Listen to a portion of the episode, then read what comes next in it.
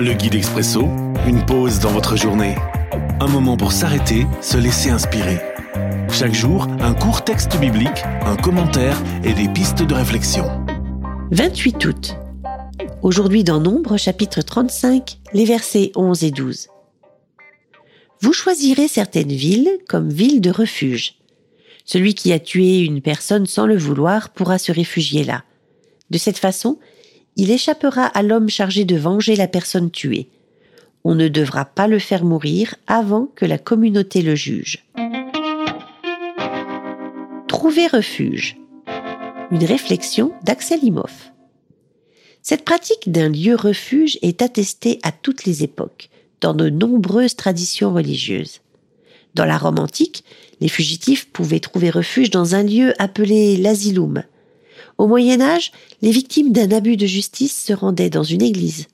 Aujourd'hui encore, des déboutés du droit d'asile s'abritent dans une église pour gagner du temps, en attendant que leur demande soit réétudiée. Cette coutume n'a plus de portée légale aujourd'hui, mais elle garde une portée symbolique. Un lieu refuge est là pour mettre des limites à la justice humaine, qui ne se confond pas avec la justice divine. Elle est loin d'être parfaite et infaillible, elle est à considérer avec prudence.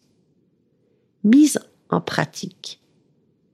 Rendez-vous sur le site internet de l'ACAT, ACAT, pour découvrir leur action et relayer leur rappel du mois.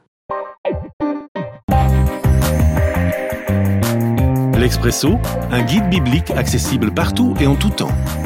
Une offre numérique de la Ligue pour la lecture de la Bible, Radio Air et Radio Omega à retrouver sur expresso.guide ou sur votre radio.